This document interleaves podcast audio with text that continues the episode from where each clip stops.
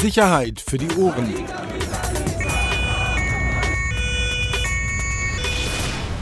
Der Podcast aus Berlin. Herzlich willkommen. Äh, wieder mal eine neue Folge, Sicherheit für die Ohren. Äh, natürlich mit dem Axel. Und dem Peter und heute mit einem Ehrengast. Till. Till Biermann. Kollege Till Biermann, super Kollege, äh, den wir wahnsinnig mögen und schätzen. Das muss man hier auch nochmal sagen. Wirklich super Kollege. Ähm, servus Till. Guten Tag, vielen Dank für die Ehre.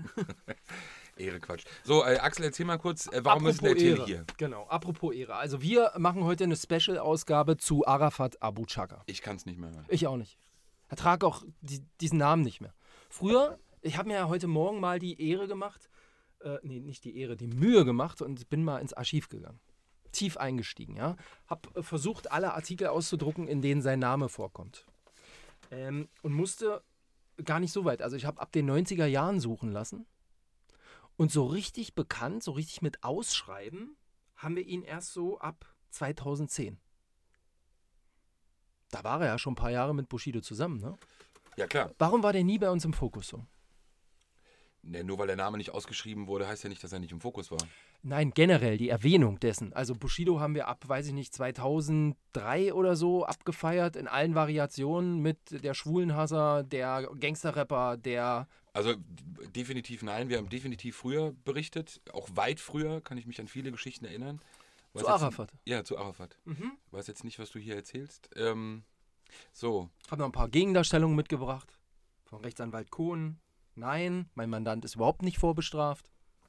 2012. Till, du hattest das auch geschrieben in so einem Beitrag, ne? 33 Mal Mhm. stand er vor Gericht, angeklagt, aber nie verurteilt. Ist das richtig? richtig. Ja, Bis zack. zum Dienstag. Okay, jetzt noch einmal zurück. Wer ist Arafat Abu Chaka? Müssen wir das jetzt wirklich nochmal Komm, erklären? einmal in fünf Minuten. Nicht jeder nicht in kennt fünf ihn. Nicht. Minuten, nein, in äh, 30 Sekunden. Arafat Abu Shaka, 42 Jahre alt, äh, langjähriger Freund und so auch bekannt geworden und Geschäftspartner von Musiker, Sprechsänger äh, Bushido. ähm, äh, ja, Inhaber des Café Al-Bustan? Nein. Nein. Stammgast? Das war früher eines der, eines der Stammlokale von der Familie Abu Shaka. Anna Äh, Hasenheim? Katzbachstraße. Katzbachstraße. Man merkt, du hast wirklich überhaupt keine Ahnung. Äh, absolut. Unfassbar. Nein, ich bin der, der naive Leser, der keine Zuhörer, der keine Ahnung hat von der Thema. Äh, Stell mir nicht immer so dar. Verdammt. Ja, dann hör doch auf Unsinn zu reden. Nee, du also, musst es auch nochmal erklären. Du setzt mittlerweile zu viel voraus. Dann lass uns doch kurz bitte Mensch, dann, wir haben endlich Gast. Mal Was soll denn der denken? endlich mal einsteigen können inhaltlich. So, ähm, Kurzversion, die beiden, wir haben sich kennengelernt. Äh, Bushido hatte Probleme mit seinem damaligen Label, Agro, ähm, wo er unter Vertrag war. Arafat hat ihm geholfen, aus diesem Vertrag rauszukommen. Alles hinlänglich bekannt. Arafat ist eben auch äh, gleichzeitig aber nicht nur der Freund und Geschäftspartner von Bushido gewesen, sondern eben auch das, obwohl er nicht der älteste Bruder ist, äh, der, des Oberhaupt des Abu Shaka-Clans, man muss immer dazu sagen, verhältnismäßig eines der, klein, der kleineren Clans, vor allem in Berlin, aber eben vor allem aufgrund dieser Symbiose Musiker Arafat eben äh, weit über Berlin hinaus bekannt geworden, aber eben nicht nur in der Musikszene, auch in der Unterwelt. Dementsprechend waren auch Reaktionen, jetzt nicht öffentlich gewordene, aber Reaktionen, die ich so mitbekommen habe, auch eben aus anderen Städten in den letzten Tagen. Also es, wenn Arafat oder dass Arafat festgenommen wurde jetzt, das ist eben ein Thema nicht nur für Berlin, sondern es war bundesweit auch in der Halbwelt ein Thema. Es war eben so, dass äh, vor einem Jahr sich die beiden getrennt haben, auseinandergegangen sind. Bushido gesagt hat, er will seinen eigenen Weg gehen. Ähm, die beiden seitdem wirklich sowohl vor Gericht als auch hinter den Kulissen ein absolut schmutziger äh, Kampf abläuft. Ähm, keinerlei Einigung in keinerlei Punkten bisher, sowohl äh, was, ihre, was ihr Anwesen Kleinmachnow angeht. Äh, knapp Sie haben da eine Villa gebaut. ein Riesengrundstück mit drei Häusern drauf. Der Wert des Ganzen so knapp um die 18 Millionen Euro. Ähm, das Ganze steht jetzt äh, nun kurz vor der Versteigerung, weil man sich auch da nicht einigen konnte. Auch bei den Firmen konnte man sich nicht einigen, wie man auseinandergeht. Und Arafat hat sich eben auch im letzten Jahr eben nicht nur mit Bushido zerstritten, sondern auch mit sehr, sehr vielen anderen Geschäftspartnern, auch in der Szene. Deshalb war auch eine gewisse, muss man auch so sagen, eine gewisse Schadenfreude. Ähm, Spitzname Popeye äh, von Arafat. Äh, Popeye jetzt erst Mal im Knast. Ähm, ist so, äh, ist mit Sicherheit auch sehr schwierig für ihn. Weggefährten sagen, dass das immer das Einzige war, vor, vor dem er wirklich Angst hatte. Gefängnis. Das, das, er war nie im Gefängnis, er hatte nie diese Karriere hinter sich wie, wie manch andere oder viele andere aus diesen Clans, die mit 16, 17 schon mal das erste Mal nach irgendwelchen Diebstählen oder Einbrüchen schon im Gefängnis saßen oder Jugendknast. Er saß nie, er kennt es nicht. Ganz kurz mal reingrätschen. Wenn das ähm, eine nicht so große Familie ist, ähm, Ja. wir haben ja heute auch nochmal in äh, unseren Printausgaben aufgezeigt, dass es da äh, in Berlin, wie du sagtest, nicht ganz so groß ist. Es gibt äh, verwandtschaftliche Beziehungen nach Dänemark vor allem. Ne? Da Genau. gibt es äh, Familienzweige, zwei Stück, ähm, Ahaus und noch irgendwas. Ähm, warum ist Bushido denn damals überhaupt auf, zu Abu Chakas gegangen? Ich meine, damals ähm, beherrschen ja ganz andere Namen noch die Szene, sa sage ich mal. Es hätte ja auch Alzain sein können, ne? oder äh, Remus auch. Aber- warum, warum ist er, oder Schachur, wer auch immer, aber warum ist er damals unbedingt ins Kratzbach-Café? Diese Beliebigkeit, die du gerade sagst, ähm, ist, ist eigentlich der Schlüssel der Antwort. Ähm, es gab nicht den Grund, warum es damals Arafat war. Es ist ja nicht so, dass die beiden sich vorher lange kannten, sondern es ist eben eine im Endeffekt beliebige äh, Geschichte gewesen. Es ist der erste gewesen, der. Ähm, es gab ja dann Vermittlungsversuche, beziehungsweise Bushido war auf der Suche nach Menschen, die ihm da helfen sollten, eben aus der Situation rauszukommen. Und Arafat war der Erste, äh, der darauf eingestiegen ist und eben dann sich auch darum mit ihm gekümmert hat. Das Weil- hätte, das hätte gar nicht, also das musste nicht er sein. Das hätte damals auch jemand anders sein können. Weil er aber auch das Potenzial gesehen hat, das Bushido möglicherweise als Musiker mitbringt? Ich meine, umsonst macht man ja, äh, natürlich. umsonst ist er tot, ne? Also ich meine, gerade er muss ja irgendwas irgendwie äh, gesehen haben, dass er sagt, mit dem kann ich Geld machen oder aus dem verspreche ich, das lohnt sich der Aufwand, den da rauszuboxen. Also er muss ja Potenzial gesehen haben, weil genau wie du sagst, und so wird Arafat ja auch von allen beschrieben, die ihn kennen, äh, nicht nur, dass er ein Geizkragen ist, sondern dass Geld für ihn das einzige Mantra ist. Also alles, sein komplettes Handeln ist von Geld geprägt. Ähm, das heißt, er muss damals eben entweder das Potenzial gesehen haben oder sich eben etwas davon versprochen haben. Und es ist ja auch so, dass die beiden eine, ein, ein System im Business etabliert haben, dieses, dieses, ähm, dieses Spiel auch, dieses, äh, da ist der Böse aus der Unterwelt, äh, da auf der anderen Seite der Musiker. Das ist ja wirklich etwas gewesen, was es vorher in dem Sinne auch so öffentlich auf roten Teppichen nicht gab. Die beiden haben das wirklich eingeführt, wenn man das so sagen kann. Sie haben es in der Szene etabliert. Es ist heute etwas, was wirklich äh, wie eine Art Blaupause übernommen wird von, von ganz vielen anderen als, Als Geschäftsmodell. Geschäftsmodell. Erfolgreicher Rapper, Hintergrund, Clanfamilie. Absolut. Schutz, Geld. Wir haben aktuell ja, wir haben über den Fall Shindy gesprochen. Es gibt ganz viele andere, die Miris, die mit drin hängen. Ähm, ob in NRW, auch in Ostdeutschland. Also Hamburg. Also, bis hin zur Security. Auch Ja, ja, Veranstaltung. klar, logisch, genau. Ähm, so, und deshalb gibt es auch ähm, mittlerweile, ist es ja auch, also gibt auch Beamte bei der Polizei, beim Landeskriminalamt, die in diesem Bereich tätig sind, die halt auch sagen, also das war wirklich, die beiden haben das halt eben perfektioniert, wenn man das eben sagen kann. Ähm, es hat ja auch funktioniert, es hat medial funktioniert, muss man ja auch sagen. Wir sind auch darauf eingestiegen, immer, Immer wieder. Ähm, auch alle anderen, was ihnen natürlich auch verholfen hat, äh, was natürlich auch die Verkaufszahlen angeregt hat. Haben sie gut gemacht, also aus ihrem Sinne oder, oder aus ihrem geschäftlichen Sinne, äh, um das so beschreiben zu können. Einmal noch ein ganz kurzer Überblick. Wenn das Handeln von Arafat auf Gewinnmaximierung äh, ausgelegt ist, ja, auf Geld einnehmen, Geld machen, wohin ist denn die ganze Kohle geflossen? Also abseits jetzt mal so ein, so ein Traumvilla in Kleinmachnow ne, oder hier mal ein Restaurant, Papa Ari, Buderstraße. Wohin ging die Kohle? Es müssen noch Millionen sein. Naja, klar. Also du hast ja natürlich, du hast diverse Firmen eben auch, die beide ja haben, also vor allem Immobilienbesitz. Du hast ja nur ein Beispiel zu nennen, ähm, in Brandenburg diese, diese, diese Wohnanlage mit, ich glaube, es sind 98 Wohneinheiten, äh, die beiden gehören. Äh, über eine GBR äh, wird das Ganze betrieben. Ähm, auch, ich glaube, ein Wert von zwischen 8 und 10 Millionen. Also alle kommen 100% vermietet. Ähm, sehr lukrative äh, Dauereinnahme. Der Rest äh, können wir jetzt nicht viel zu sagen. Es ist viel Spekulation. Es gibt viele Hinweise darauf. Es gibt viele Hinweise auf Geschäfte in der Türkei. Es gibt Gesche Hinweise auf Geschäfte in Griechenland. Aber das ist ja eben etwas, was ja Arafat auch ausgemacht hat und unterschieden hat bisher von all den anderen. Ähm, vor allem als Gegenpart, viele Berliner werden ihn auch kennen, Mahmoud Al-Zain, der damals seinen, seinen Reichtum, auch den Protz der Familie oder seinen Status in, in der Unterwelt auch immer wieder zur Schau getragen hat, Interviews gegeben hat, mit äh, Limousine durch die Straße gefahren ist. Er hat es gezeigt. Und dadurch hat er natürlich auch die Behörden, hat er ja ständig einen Stinkefinger gezeigt. Arafat war der Erste, wenn ich es nur kurz sagen darf, Arafat war der Erste, der es dahingehend fast perfektioniert hatte, dass er es eben geschafft hatte, komplett eben in dieser äh, oder fast komplett in dieser legalen Welt mit den Geschäften anzukommen.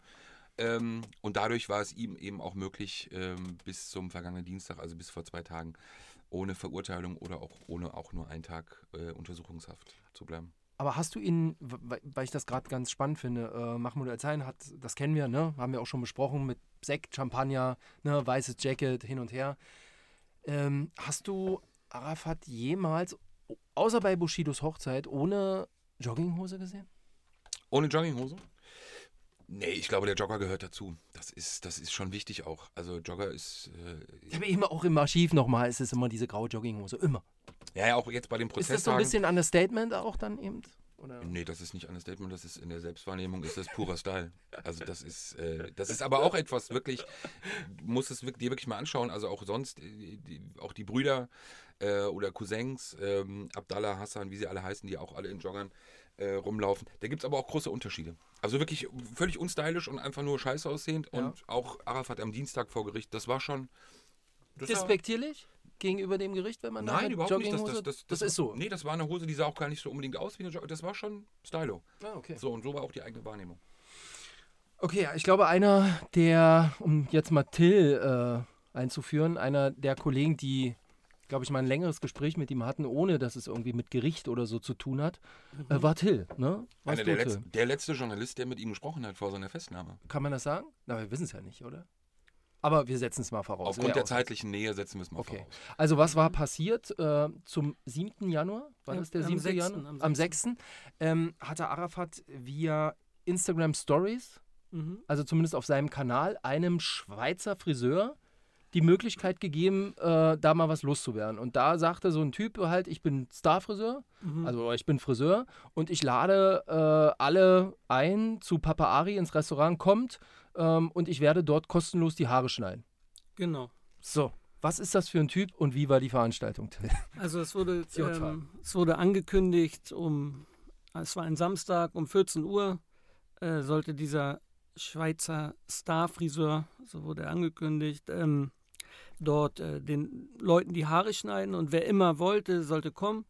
Und äh, das war ein interessanter Termin für uns, weil wir wollten mal gucken, wie viele Leute da eigentlich kommen. Also für uns in der Bild Berlin BZ Lokalredaktion.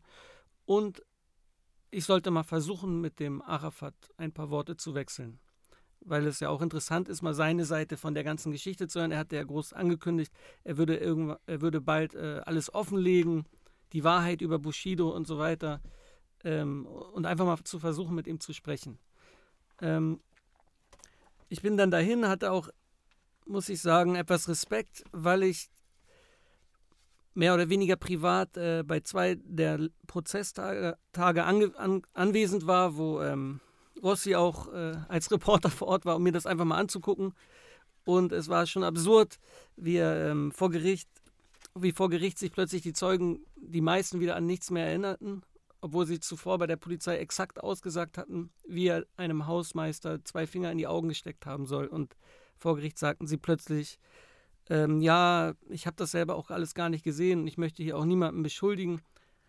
Und dann habe ich einmal gesehen am Ende, wie böse er Rossi angeguckt hat, so mit so richtig böse funkelnden Augen. Und ja, dann war ich mal gespannt, wie er dann auf mich reagiert, wenn ich da ankomme von der, von, vom Springer Verlag, mit dem er, glaube ich, kein, kein äh, gutes Verhältnis hat, kann man so sagen.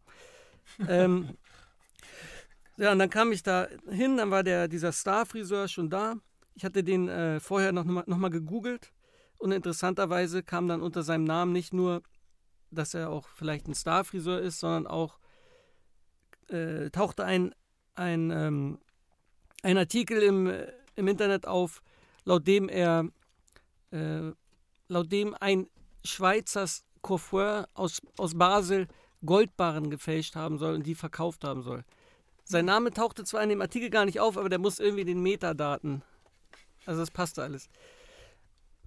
Dann kam ich dort an und der Einzige, der eigentlich da war, war dieser Coiffeur und ich. Und ähm, Arafat äh, wo nicht. war das Ganze? Im das Papa war am Papa ne? Ari, genau. Das ist so ein arabisches Restaurant in einem Gewerbegebiet, ähm, wo im Sommer vergangenen Jahres Kugeln äh, Kugeln in die Scheiben einschlugen. Darüber berichteten wir auch. Und man Man fragte sich, wer war das jetzt? Ähm, auf jeden Fall war da eigentlich, als ich dort ankam, nur, dieser Friseur und äh, Arafat nicht. Und ich habe dann, ich wollte das alles korrekt machen, habe gefragt, äh, wann kommt denn der Chef? Ich würde gerne hierüber berichten. Die meinten dann, ja, wir wissen nicht, ob er das will. Die haben ihn angerufen, die meinten, er will das eigentlich nicht so richtig, aber bleib mal hier, du kannst ja nachher mal mit ihm sprechen. Und dann war ich einfach da, drei Stunden lang und habe gewartet, dass Arafat kommt. Und es war ein, etwas, etwas traurig, weil es kamen halt kaum Leute. Da kamen vielleicht, am Anfang waren da zwei, zwei so Jugendliche, so Rap-Fans, würde ich mal denken. Dann kamen noch tröpfchenweise ein paar mehr, aber das sollte ja eine große Benefizaktion sein, was ich ja eigentlich auch nett finde. Die sollen sich da die Haare schneiden lassen und dann geben, was sie wollen. Und ich glaube, am Ende kam nicht so viel Geld zusammen, um das Flugticket des Friseurs zu bezahlen. Ähm, aber ich war halt dann da und habe einfach gewartet, dass Arafat irgendwann kommt. Und nach drei Stunden tatsächlich kam er dann in seiner Jogginghose. Und ähm, ich bin zu ihm gegangen, habe mich vorgestellt. Dann war erstmal hat er so einen Witz gerissen, meinte, ach, von der BZ bitte zerreißen, hahaha. Und dann wurde er aber auch ziemlich schnell äh, kumpelhaft. Dann meinte er, wir können uns auch duzen. Also er hat dann auch sowas, äh, er hatte sowas Einnehmendes, wo ich auch vermute wahrscheinlich, dass äh, der, der Bushido am Anfang, ich, ich glaube, die mochten sich ja wahrscheinlich auch irgendwie. Ähm, er, er kann dann auch mit seinen Augen, die Rossi so böse angeguckt hatten, kann er dann auch ganz, äh, wie, so, so, so einen kindlichen Glanz, würde ich das äh, bezeichnen, als einen kindlichen Glanz. Und war dann schnell auch so, ja, du bist doch ein ganz netter und so. Ähm, ja, und dann habe ich, äh, dann meinte er, ich will aber gar nicht sprechen, ich will nicht sprechen. Er hat aber eben doch ein bisschen gesprochen. Dann ähm, habe ich ihn halt auch gefragt, wie das jetzt ist dann mit diesem, mit dem Prozess. Dann sagte er, dass man, äh, wenn man, wenn man einem Menschen zwei Finger in die Augen steckt, dass die Augen gar nicht kaputt gehen können. Aber im Übrigen habe er das auch gar nicht gemacht, also es widersprach sich alles etwas. Ähm, ja, also. Wie, wie, wie, wie, war die Atmosphäre in dem Laden? Was, was, lief da für Musik? Waren da Leute essen? Äh, waren da Angestellte? ja, also ich esse tatsächlich sehr gerne arabisches Essen. Bester Laden, Asam, Sonnenallee 54. Achtung, wer? Promos. Es gibt auch andere gute Läden. Shoutout an Asam. 3,50 Euro, beste ja, Hummus. Jetzt weiter zum Thema. ja, ich habe dort mir einen Hummus bestellt. Ich fand ihn nicht so gut, habe ich Arafat auch gesagt. Ich habe ihm gesagt, dass ich Asams Hummus besser finde. Er sagte dann, dass eine seiner, dass es irgendwie eine familiäre Verbindung zwischen den beiden Familien auch gibt. Mhm. Und ähm, da waren, da waren nicht viele Leute. Ähm, ein paar, ein paar jung, so ein paar junge Männer kamen. Ich glaube, die kamen da auch, weil sie gehört hatten, Papa Ari, Arafat, Bushido, das war so ein bisschen so ein Erlebnis, glaube ich, da was zu essen. Ähm, äh, an der Wand hing ein Monitor mit, äh, mit Rapmusik, also da, da spielte ausschließlich Rapmusik. Unter anderem auch mal vier Lieder von Capital Bra, der jetzt ja bei Bushido unter Vertrag ist. Fand ich interessant. Ähm, aber da war Arafat noch nicht da, oder? Nee, da war Arafat noch nicht da. Wenn der dabei, der, der. Der wäre durchgedreht? Aber wie, wie ging es weiter? Also der, ihr habt so ein paar Worte gewechselt und dann war irgendwann Schluss und es war klar, wir machen kein, keine Geschichte, erzählt nicht. Äh, seid ihr, wie seid ihr auseinandergegangen? Nee, ich habe ich hab gesagt, können wir dann hierüber berichten? Er sagt dann auch, schreib ruhig, aber lüge nicht. Ne?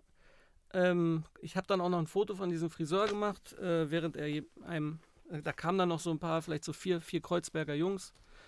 Ähm, und ja, ich habe dann Ara, äh, ich habe Arafat dann noch meine Karte gegeben, weil ich, ich meinte, wenn du mal, weil wir haben uns ja dann geduzt, ähm, wenn, wenn du mal erzählen willst, dann melde dich. Und am Ende machte er noch so einen Witz, sagte irgendwas wie Heil Arafat oder Heil Till, ich weiß es nicht mehr. Auf jeden Fall hob den rechten Arm zum Gruß.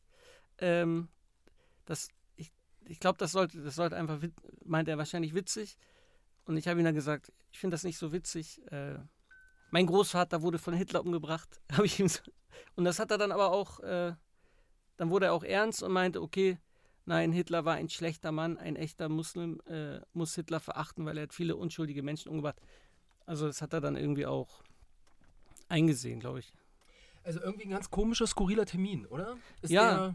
Der, äh, Rossi, ist der beispielhaft für die Situation von Arafat in der Szene? Also beispielhaft ist er dafür, äh, dass niemand gekommen ist oder dass fast niemand gekommen ist. Er hat sich selber isoliert, wie gesagt, im letzten Jahr äh, in der Szene. ähm, aber auch im Business. Deshalb, das ist typisch. Das Verhalten am Ende ist dahingehend auch typisch, dass, dass Leute, die ihn auch lange kennen, in, in den letzten Monaten ihn auch als wirklich ähm, nicht nur noch paranoider als vorher beschrieben haben, sondern auch wirklich äh, leicht zerstreut. Muss man ja auch ganz klar sagen, dass die Entwicklung der letzten Monate natürlich auch für ihn, er wusste ja oder musste immer damit rechnen, dass jetzt irgendwann etwas kommt. Ähm, warum oder weshalb auch immer, aber das war ihm ja bewusst. Ähm, also viele haben auch davon berichtet, die ihn, wie gesagt, kennen, ähm, dass es da nochmal auch eine, eine, eine, Wesensveränderung gab. Deshalb wahrscheinlich auch dieses Ende, was ja völlig psycho ist, ähm, auch nicht anders irgendwie wahrscheinlich zu erklären.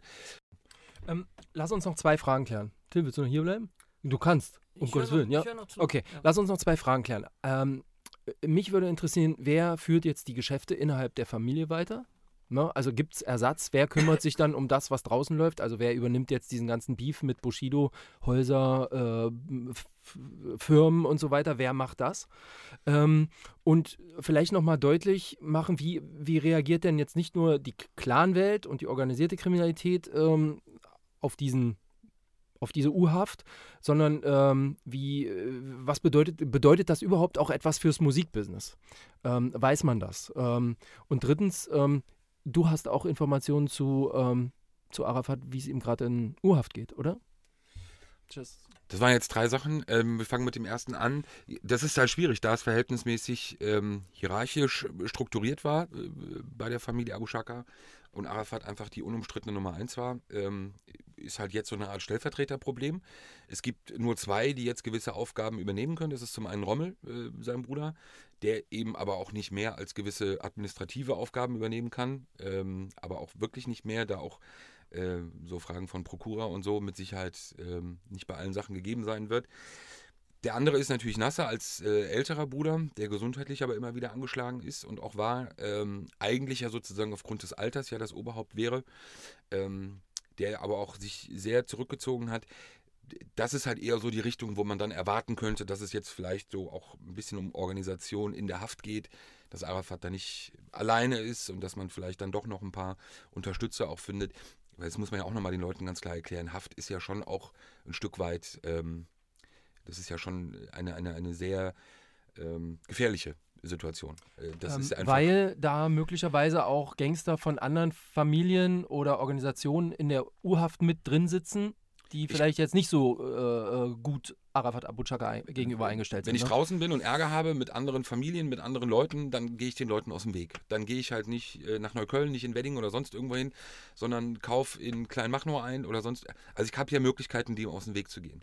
Sitze ich in Moabit, dem größten Untersuchungsgefängnis Deutschlands, ähm, in Haft, habe ich ja keine Möglichkeit, den Leuten aus dem Weg zu gehen. Und wir wissen, äh, wenn wir auch Leute mal gesprochen haben, die eben dort auch saßen, und natürlich ist es auch möglich, wenn ich es vorhabe und im selben Haus sitze wie eine andere Person, auf die ich es vielleicht abgesehen habe, dieser Person natürlich auch was anzutun. So, und sowas muss organisiert werden. Das muss auch, ist dann auch schwierig, wenn es vielleicht nur Arafat macht, sondern muss eben auch von draußen über Kontakte zu gewissen Organisationen gemacht werden. Und dafür ist dann eher jetzt so ein Typ wie Nasser zuständig. Oder wird ihm versuchen, mit Sicherheit zu helfen. Das zweite war Musikbusiness ich glaube, das Entscheidende ist einfach, dass ähm, Arafat hat es ja die ganze Zeit vorgehabt. Also er wollte ja das eigene Label gründen. Er hat ja vor im November noch gewisse Markennamen schützen lassen. Ich glaube ABC Records oder sowas in die Richtung äh, und auch eintragen lassen. Er hat ja immer dieses Ziel auch gehabt. Es gab ja noch den Künstler Lars, der immer noch am Ende jetzt auch an seiner Seite war. Äh, einer der wenigen, aber trotzdem war er immer auf der Suche. Er wollte Shindy, hat Shindy nicht bekommen. Er wollte Capital Bra, hat Capital Bra nicht bekommen. Also er hat das ja immer, immer wieder versucht und hat auch mit Sicherheit bis zum Ende daran geglaubt spätestens jetzt ist es damit natürlich durch. Der kann auch, wenn er rauskommt, noch ein eigenes Label gründen. Aber er wird mit Sicherheit kaum einen Vertrieb finden, also einen großen Player finden, die du am Ende ja auch brauchst, Universal, Sony oder wen auch immer, um dann auch wirklich äh, auf dem Markt bestehen zu können. Äh, das dritte Jahr ist in der Tat so, da muss man natürlich auch ein bisschen vorsichtig sein, Gerüchteküche, aber haben wir ja schon mal auch gehabt. Natürlich gibt es auch äh, gute Möglichkeiten in die JVA, ob es Moabit oder auch in Tegel ist, mit Leuten Kontakt aufzunehmen. Äh, ist wohl so, dass es auch schon äh, gestern äh, die Sicherheitsmaßnahmen bei Arafat verstärkt wurden. Ähm, ist wohl auch so, dass es schon erste Hinweise darauf gab, dass eben aus gewissen Richtungen da ähm, etwas vorbereitet oder geplant wurde äh, äh, zu seinem Nachteil. Anderer, jemand anders schrieb mir, dass er aber auch trotzdem viele Fans haben soll hm. im, in, in der JVA. Ist natürlich auch leicht zu erklären. Da kommt jemand, den man ja auch medial immer als Clanboss sehr reich, sehr vermögend beschrieben hat. Und dann ist natürlich klar, wenn du gewisse Leute auch im Knast hast, die jetzt vielleicht nicht irgendeiner Struktur oder einem System angehören und diesen Typen sehen und vielleicht auch noch ein bisschen hoffen, irgendeinen Krümel von diesem Kuchen abzubekommen, ähm, dass sie natürlich dann auch die Nähe von Arafat suchen. Nur da muss man halt unterscheiden, das werden größtenteils eben Personen sein, die eben nicht einer, einer, einer größeren oder wichtigen Organisation, Familie oder Clan, wie auch immer, angehören, sondern mit, mit Sicherheit Einzeltäter, die dann oder Personen, die Einzelstraftaten begangen haben und dann da jetzt vielleicht diese Nähe suchen. Spannend wird es jetzt natürlich, äh, wird er äh, Haftprüfung beantragen, ja oder nein? Gestern war der Stand, dass man auch bei der Staatsanwaltschaft davon ausgeht. Das heißt, innerhalb von 14 Tagen muss es dann eine Haftprüfung geben. Ähm, also dann sozusagen die erste Chance, äh, rauszukommen. Ähm, aber, und das haben wir auch gestern, glaube ich, in einem Text thematisiert, was natürlich für ihn jetzt auch wirklich Worst Case ist, ist aufgrund der ganzen Streitigkeiten und Auseinandersetzungen, auch juristischer Art, ja, auch mit Bushido. Ähm, das, das, das klingt profan, aber du kannst ja keinen Anwaltstermin in dem Sinne wahrnehmen. Du kannst nicht äh, deinen Anwälten sagen, was sie machen sollen. Du wirst Fristen mit Sicherheit verstreichen lassen müssen. Du wirst nicht entsprechend auf Post reagieren können, worauf natürlich auch keine Rücksicht genommen werden kann dann in so einer Situation. Ähm, was eben weiter dazu beitragen wird, dass dieses Imperium, was diese Familie betrifft, eben äh, mit Sicherheit in sich zusammenfallen wird. Okay. Weil, man muss auch dazu sagen, noch ein letztes, ähm, auch viele andere Familienangehörige sitzen momentan in Haft. Ali Abu Shaka sitzt in Haft, ist ja auch noch einer der Brüder, die auch wichtig waren. JV Heidering, oder? Ich glaube, Ali ist in Heidering, ja. genau. Dann bei denen, was sie immer wieder bestreiten, wir werden es auch, wenn ihr wollt, gegendarstellen, es sind Cousins von euch, äh, Hassan und äh, äh, Spitzname Nivea, Abdallah Abu Shaka. Ähm, Abdallah sitzt in Heidering. Abdallah Heidering. Abdallah Heidering. Ali bin ich mir nicht sicher, aber Abdallah. Also Ali sitzt, wo, okay. weiß ich jetzt wie gesagt nicht. Abdallah, äh, Spitzname Nivea ähm, sitzt auch. Hassan soll auch sitzen. Ähm, das heißt, wenig. Wird eng. Ja. Wird eng. Okay, ja gut, da haben wir heute noch mal eine ganze Menge ähm, erfahren. Vielleicht war es für euch auch interessant, die vielleicht in den letzten Tagen viel darüber gelesen haben, aber ähm, vielleicht in so einem Podcast hat man ja doch immer noch mal die Möglichkeit, die ein oder andere Sache zu besprechen, die man nicht aufgeschrieben hat. Phil, Phil, Phil, sag ich schon. Flow Phil. Nein, Till, vielen Dank, dass du da warst und uns nochmal berichtet hast von dem heutigen Termin. Danke euch. Danke dafür. Danke, Rossi, dass du heute auch wieder da warst und so freundlich bist. ich wollte noch einen ja, persönlichen komm. Gruß an Rechtsanwalt Robert äh, richten. Herr Robert hat ja Arafat verteidigt am Dienstag in dem Körperverletzungsverfahren und Herr Robert hielt ja dann sein Plädoyer. Er forderte Freispruch für seinen Mandanten. Also das war alles kurz bevor er dann in der anderen Sache festgenommen wurde und ja keiner der Beteiligten, jedenfalls nicht die, die vorne saßen, was geahnt haben. Ähm, Herr Robert sein Plädoyer damit begann, dass er sozusagen wieder auf Medien äh, einprügelte, beziehungsweise den Hinweis gab, dass es ja in Medien eine ständige Vorverurteilung gebe und der Mandant ja wirklich ein unbescholtener Bürger sei. Zog dafür ein, ein Bild-BZ-Artikel raus, ähm, mit dem er den Beweis erbringen wollte, dass äh, die Bild oder der Springer Verlag mit der Staatsanwaltschaft zusammenarbeiten würden, um halt einfach zu versuchen, ähm, da eine Person zu schädigen. Schöne Grüße nochmal von hier. Ein äh, paar Minuten später kam ja Frau Leister äh, und nahm ihren Mandanten fest in anderer Angelegenheit. Ähm, beim nächsten Mal einfach nochmal besser überlegen, bevor man sowas erzählt. Oh. Okay, so einen Ausstieg hatten wir auch noch nicht. Vielen Dank fürs Zuhören. Bis zum nächsten Mal. Tschö. Tschö. Sicherheit für die Ohren. Der Podcast aus Berlin.